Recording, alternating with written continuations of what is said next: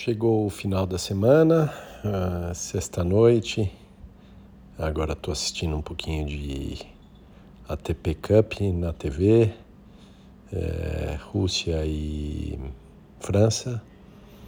E amanhã tinha pensado em fazer uma corrida, só que eu estou nada preparado de musculatura.